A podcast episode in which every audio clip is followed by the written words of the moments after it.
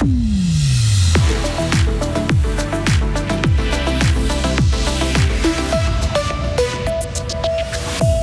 « 2022-2023, quand toute attente, était une bonne saison pour les magasins de sport d'hiver.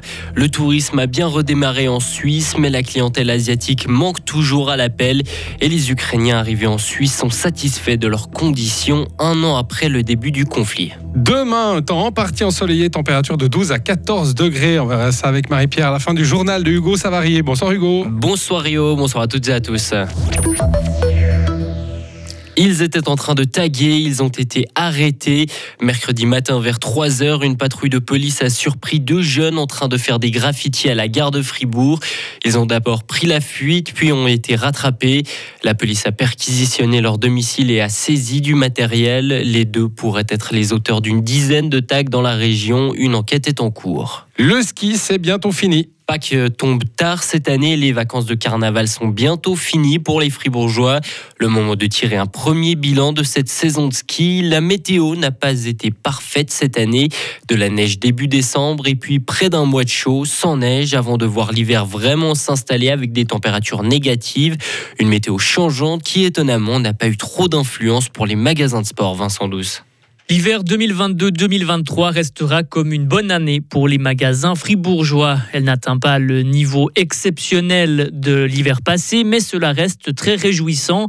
À Romont, chez Sport Aventure, on a vendu près de 450 paires de skis. Les locations pour les enfants sont en hausse, plus 20% par rapport à l'année passée. Claude Schmutz, le gérant, se demande même comment il aurait pu gérer son magasin s'il était tombé plus de neige. À Bulle, Castella Sport connaît une bonne saison aussi, malgré deux petits bémols, moins de ski de fond et surtout moins de ventes de ski de randonnée. Après l'explosion de la demande liée à la pandémie, on retrouve les chiffres de 2019.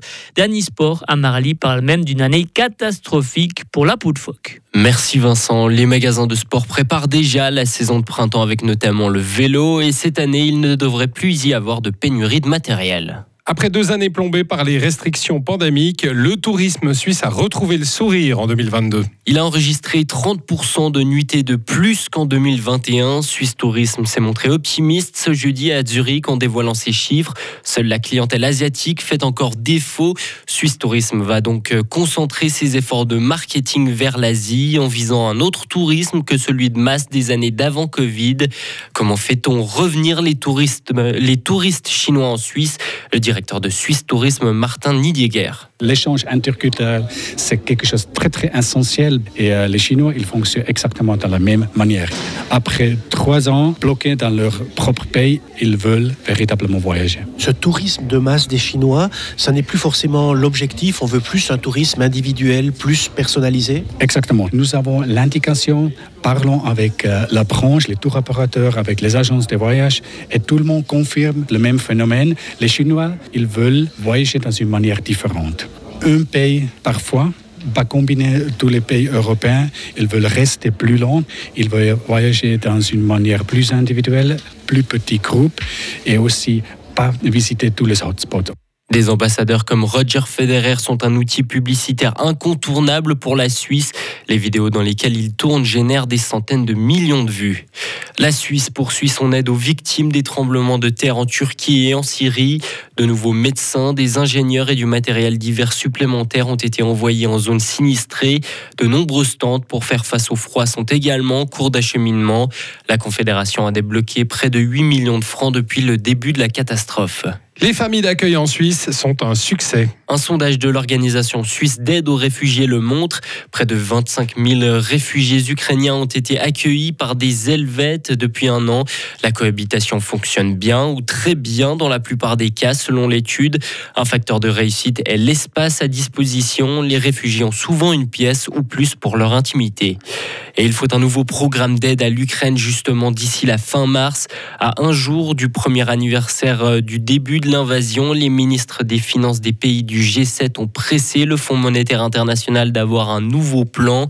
Dans leur déclaration, les ministres ajoutent qu'ils vont continuer d'observer l'effet des sanctions contre la Russie. Ils pourraient réfléchir à en imposer de nouvelles si nécessaire. Enfin, pas de TikTok pour les fonctionnaires de l'Union européenne. La Commission européenne a interdit l'installation de l'application sur les appareils professionnels de son personnel et a invité ceux qui l'avaient déjà fait à la désinstaller. Bruxelles souhaite ainsi protéger les données de l'institution et renforcer sa cybersécurité. Cette décision a immédiatement été critiquée par le réseau social chinois. On devrait faire de même ici. Hein. Sur Marie-Pierre Ouais, qui a oui. TikTok, c'est dangereux quand Ah, même. et puis comment? Parce qu'elle en publie des choses. Hein. Non, on Ah voit. Ah elle oui. tourne des vidéos. beaucoup. Pardon, excuse-moi. Oh, Oh. J'allais dire que vous tourniez quelques vidéos euh, sympathiques avec Rio de temps en temps. Ça nous fait bien rire. Oh, ça- non, ça sérieux? Non, c'est pas vrai. non, c'est pas Mais vrai. non, mais ça ne fait pas rire du tout. Alors merci. Ben, il vous en prie. à monsieur. Mais oui, oui. Monsieur, monsieur Rio. Ah, Oui. d'accord. Mais sinon. ah, euh, monsieur Hugo, monsieur Rio. Oh, c'est des petits mots là. hein, Ah oui, bien sûr. tout oui. court. Ah oui, c'est comme MP, quoi. C'est cool. Et- On va y aller. Merci Hugo. Merci beaucoup. Il revient à 18h, Hugo, si jamais, Marie-Pierre. hein. Ah non, je serais parti. Ah, d'accord. Ah. Tant pis. Bon, on se croisera après. Oui.